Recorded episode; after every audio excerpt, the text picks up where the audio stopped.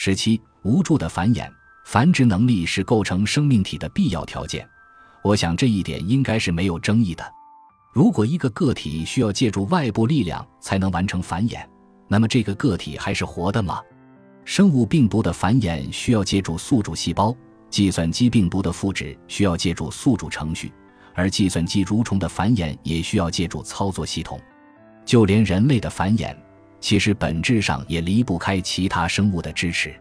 女人必须在临盆之前的九个月里保持自身的存活，没有其他生物的帮助，她能活得下去吗？她吃什么？没有肠道菌群的帮助，她怎么完成消化？没有这些外部的力量，活上九个月是不可能的。因此，在某种意义上，人类的生殖繁育也不是完全自主的。我们是不是可以就此断言？人类并不是生物呢，大多数生物都要从其他生物那里获得一些支持，病毒和机器所需要的帮助则比大多数其他生物所需要的更多。计算机程序是如何完成繁衍的？这一方面的机制有很多，其中有一些与人类的繁衍机制非常相近。你访问应用商店下载一个 App 然后运行，是否可以被视作刚刚给一个新生命接了生？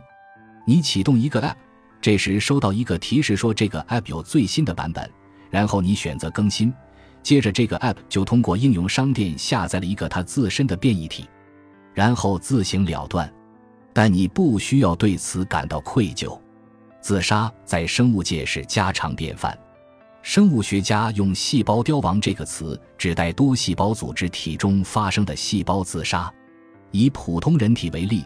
每天有五百亿到七百亿个细胞自杀，这是一个健康有机体的正常部分，没有人会对此感到悲哀。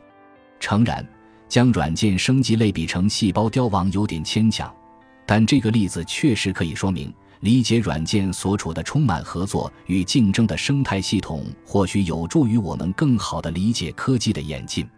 生物系统是当今地球上最为复杂的动态系统。但软件系统的复杂性已经开始接近最简单的生物系统。感谢您的收听，本集已经播讲完毕。喜欢请订阅专辑，关注主播主页，更多精彩内容等着你。